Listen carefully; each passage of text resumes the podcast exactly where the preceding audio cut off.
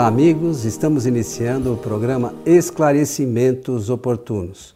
Esse programa é uma realização da Sociedade Espírita Francisco de Assis, casa sediada na cidade de São Paulo.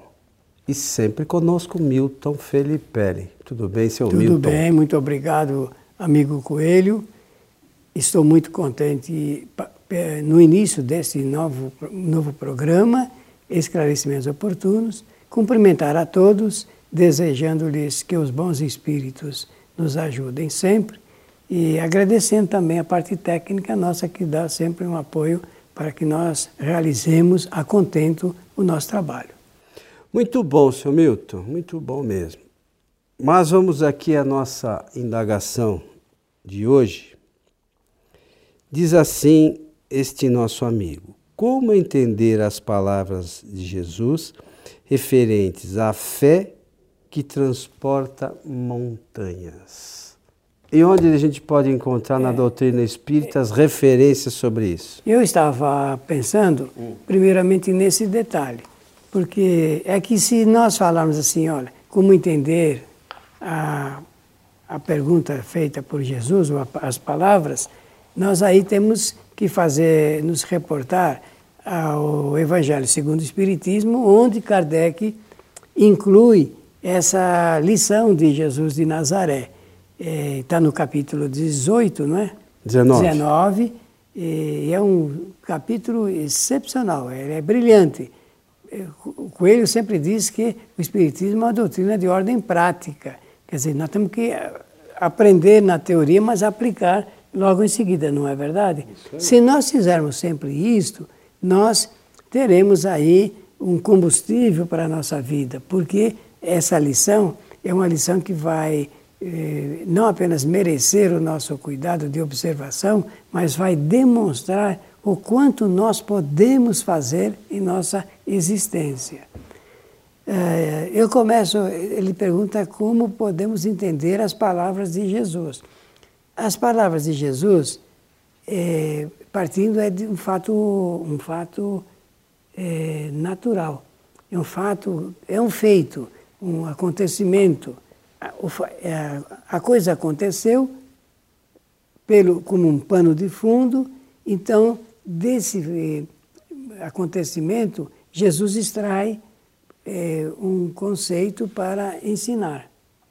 Então é um ensinamento de Jesus que não é parabólico, porque aconteceu. E o que aconteceu? É, aconteceu que Jesus estava passando, eu estava ali no meio de uma multidão, ou próximo dela, com seus discípulos. Olha, com seus discípulos, esse aí é importante, temos que fotografar a imagem lá, né?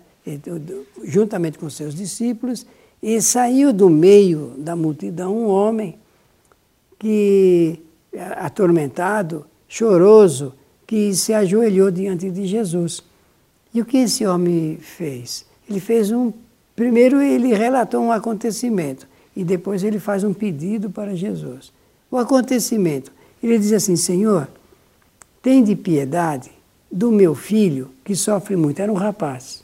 Ele sofre muito porque ele está é, perturbado.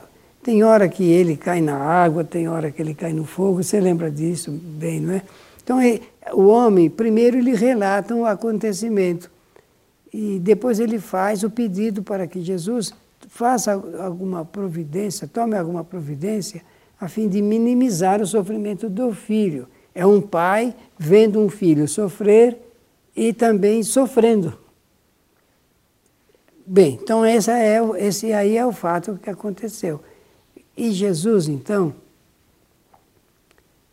aí o homem faz uma denúncia também. Ele vai denunciar os discípulos de Jesus. Ele vai dizer: Senhor, eu levei o meu filho para os teus discípulos, seus alunos, mas eles não souberam ou não puderam curá-lo. Vejam que o homem já sabia que o filho estava perturbado, né? influenciado, quem sabe, por espíritos, quem sabe. E depois ele faz a denúncia. Jesus, então, diz o texto, é só Mateus que escreve isso, ele vai dizer assim: para os discípulos. Porque o homem denunciou, ele dizer assim, oh, raça de víboras e depravados. Eu acho que ele não falou isso, mas está lá no texto e eu estou só é, reproduzindo. Até onde eu vou sofrer com vocês? Até onde eu tenho que tolerar isso? Você já, agora eu digo por minha conta. Vocês já não sabem como fazer isso? Fazer uma prece para afastar um mau espírito, qualquer coisa assim? Vejam que é um indicativo de Jesus.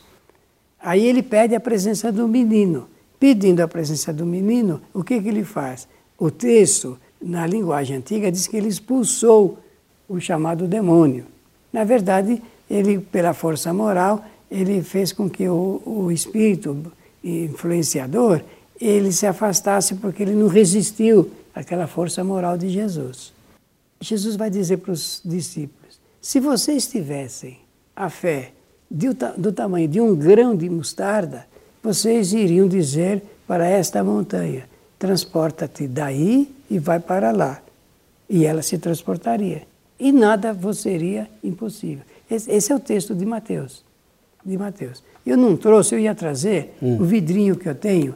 É, grão de mostarda? De grãos de mostarda, porque tem uma palestra que eu faço isso didaticamente. Depois da palestra, cada pessoa que foi lá recebe uma cartelinha com o grão de mostarda grudado para se lembrar do. É uma, uma palestra didática, é, se lembrar é, a que se referiu Jesus. Re, Jesus se referiu à menor semente existente no mundo, que é o grão de mostarda e que depois você, você planta, fica um arbusto grande, você pode eh, cultivá-lo, você pode cortá-lo, fazer comer, você pode refogar ele com alho e óleo, azeite, fica gostoso, a mostarda fica uma verdura muito boa. Muito bem. De, aí a dissertação de Kardec é sobre a palavra fé. Se tivesseis a fé do tamanho de um grão de mostarda, diris a esta montanha, saia daí e vai para lá. Não é isso que o nosso amigo ou a nossa amiga se, se, referiu? É, quer saber como é, como é que tem que entender essa palavra. É claro que o nosso bom senso, o nosso bom senso, não vai chegar ao ponto de achar que se eu tiver muita fé, eu vou mandar uma montanha sair de um lugar e para o outro. Nenhuma pessoa vai fazer isso, porque não tem jeito mesmo. A não ser que a gente recorra à engenharia, aos procedimentos da engenharia e arquitete, então, alguma coisa para alavancar a montanha, não é isso? Porque hoje já existe. Você tira um prédio de um lugar, põe no outro, e só, só se for dessa forma. Mas o assunto aí, o discurso de Kardec é sobre a fé. E aí eu pergunto, o que é a fé? Para a gente começar a conversar agora a respeito. Isso que é importante, né? Eu posso ler o que está aqui no Evangelho eu segundo acho o Espiritismo? Que vai ser muito importante. Eu vou, eu vou. É interessante mesmo. É o capítulo 19, a fé que transporta montanhas. E diz aqui, no item 2: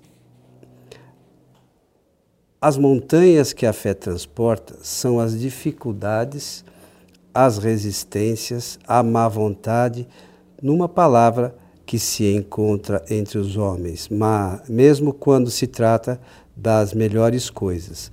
Os preconceitos da rotina, o interesse material, o egoísmo, a cegueira do fanatismo, as paixões orgulhosas, são outras tantas montanhas que barram o, cami o caminho de todo aquele que trabalha pelo progresso da humanidade.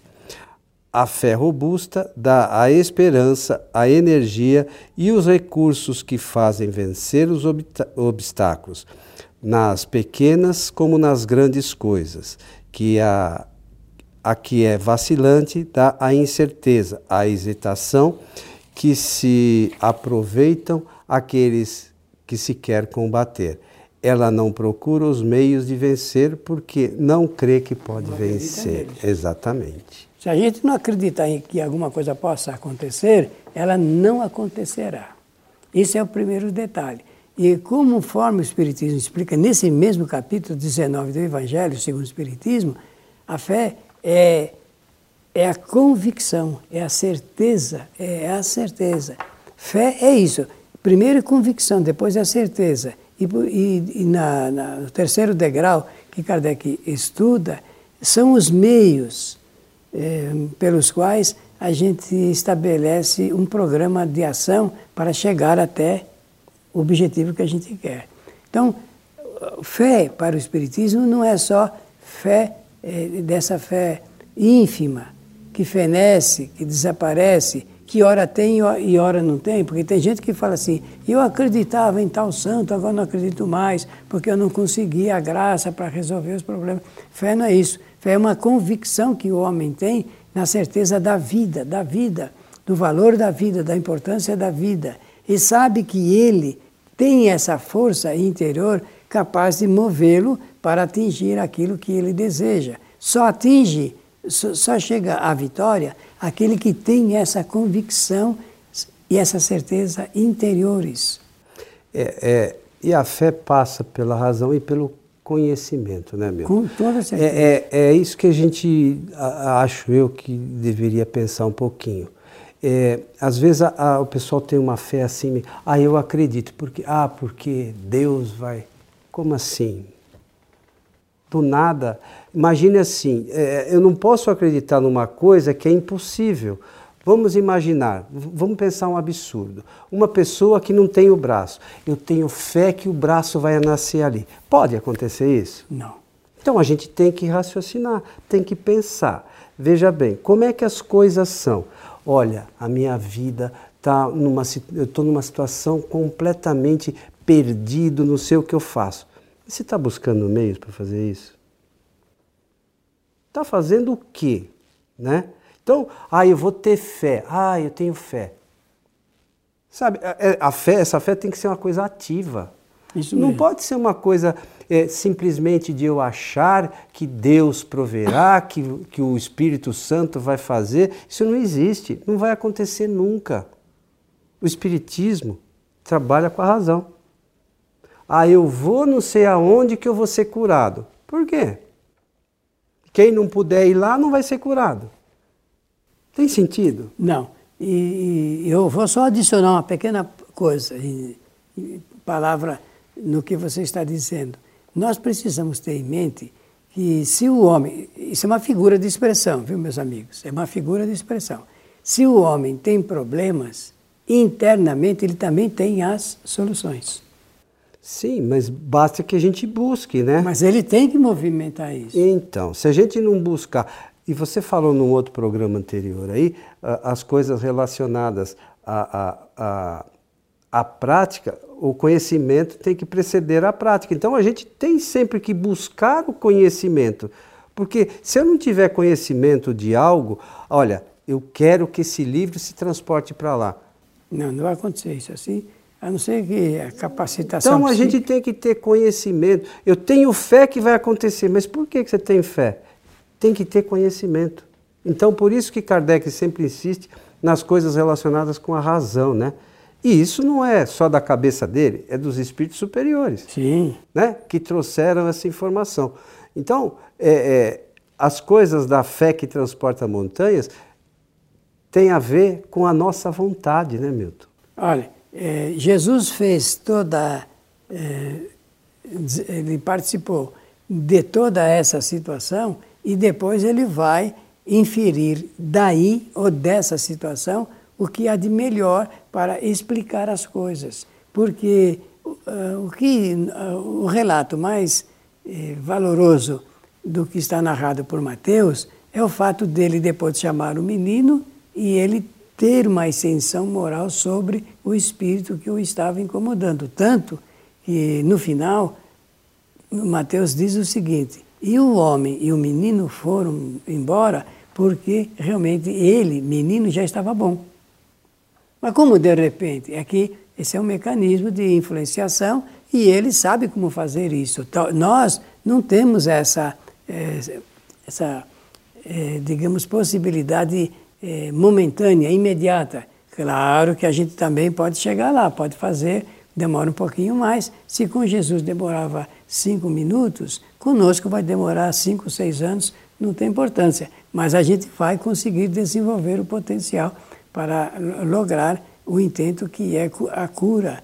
A cura, neste caso, é o afastamento do espírito que estava infernizando o garoto. Mas para quem, para um observador desatento, Isso é um milagre. Sim. E, na verdade, é efeito de causas. Não existe coisa que seja que esteja fora das leis naturais, porque se for milagre, a gente tem que entender, sabe? Eu insisto com isso. E uma vez até aqui na nossa casa, a pessoa ficou meio chateada. Se fizer o um milagre com você e não fizer com o Bruno, que é o nosso técnico tá, que está ali, Deus seria justo? É, aí não. Entendeu? Então, se Deus é justiça, né, bondade infinita, por que cura o Milton, por exemplo, e não cura o Bruno e não cura o Coelho? Né? Então, é, existem algumas crenças que as pessoas. É, não, eu tenho fé que vai acontecer. Mas por que você tem fé? Como é que você acha que isso vai acontecer? Como é que isso pode se dar? Do nada é que não pode ser. É, realmente, do nada não pode acontecer nada, né? É, do nada só vai dar nada mesmo, é, né? Não se tira nada, se tira nada.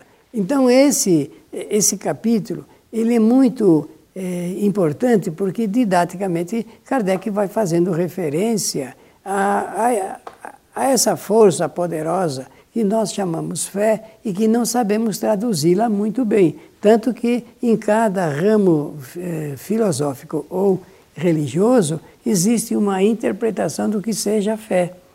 As pessoas, inclusive, dizem assim: tenha fé em Deus. E eu pergunto: como é que uma pessoa, sem nunca ter conhecido Deus, pode ter essa fé pretendida? Não dá para a gente falar assim. Ah, o Espiritismo, agora mesmo, o Antônio Coelho Filho lembrou-se de que se trata de uma doutrina racional. Ela é humanista, racional e pretende melhorar o homem, melhorando o nível do seu conhecimento espiritual. Em realidade, a pretensão é um pouco maior.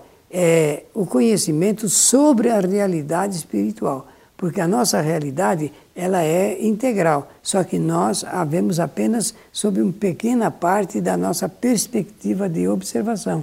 A gente só vê uma pequena parte, tanto que nós não sabemos explicar o que é. Eu digo nós, os seres humanos, na maioria, não sabe explicar o que é a fé, o que é a fé verdadeiramente. Jesus, em várias lições, ele chama o assunto para, de alguma maneira, traduzi-lo por uma informação, um esclarecimento e uma conscientização das criaturas sobre essa matéria. Então, eu quero só fazer o resumo. O espiritismo, para o Espiritismo, fé é certeza, convicção e lucidez. Certeza de que o homem pode chegar num ponto desejável, certeza, convicção de que ele pode escolher o caminho, os recursos mais eficazes, conforme você salientou agora mesmo, e a lucidez para escolher o melhor caminho. A lucidez é para escolher o melhor caminho. Não adianta ter a certeza e a convicção se não tiver a lucidez. E não adianta ter lucidez e se você eh, não tiver a certeza e a convicção. É, mas tudo isso passa pelo conhecimento. Mas natural, é né? disso que nós estamos falando. Né? É, é, é o o conhecimento que a gente é, a, tenha, tenha das coisas é que vão nos dar essa, essa fé, né? A gente acreditar nisso ou não. Né? Ah, eu vou, não sei, no, no o, o, passe, por exemplo. A maioria dos espíritas não sabe, não, mas eu vou lá, vou ser curado. Mas como assim? Como é que funciona? Não, é, então, Ninguém sabe. E é preciso saber. É preciso saber. Né? É preciso saber, porque se é uma transferência de bons fluidos, fluidos salutares, reconfortadores, sustentadores, apoiadores e curadores, então eu tenho que saber como assimilá-los, retrabalhar esses bons fluidos interiormente, retrabalhar, dando a eles uma maior condição com o meu pensamento Sendo assim, eu faço um, um agasalhamento, existe essa palavra? Acho Não sei. então eu estou criando um agasalhamento dessas condições para eh, segurar isso, porque não é possível receber o passe e logo, que são bons fluidos, é transferência, e logo em seguida fazer com que eles saiam, se esvaiam. Isso não, Não, isso não é de bom senso. É, o que o Milton está falando é, vou no centro espírita buscar bons fluidos, recebo os bons fluidos, os espíritos é, é, trabalham tudo isso para nos auxiliar, a gente sai indo para casa, já os pensamentos estão Se com dispersa. bobagem, vou direto para o bar, cada um faz o que quiser, mas não combina. E depois não pode queixar-se, é isso não, que não nós queremos po- dizer. ó, eu, eu, eu vou, aí eu estou tendo fé num milagre, algo que é impossível de acontecer. Os espíritos ajudam muito. Os fluidos nos ajudam, os bons fluidos, muito. Mas como o Milton falou, a gente tem que estar receptivo, nos Isso preparar para isso. Isso mesmo. Que isso é que faz a diferença. Mas a gente precisa entender. Capítulo 14 de A Gênese, os Sim, fluidos, senhor. é isso? O importante é ler 11, 12, 13, 14 e 15. Aí sabe, de A Gênese. Vai dominar o assunto. Tem que estudar, né? Tem que estudar. É isso aí. Meu amigo Milton, estamos chegando ao final de mais um programa Esclarecimentos Oportunos. Pela oportunidade, então, agradecer a generosa atenção de todos, desejando-lhes que os bons espíritos nos ajudem sempre. Um abraço a todos e até o nosso próximo programa.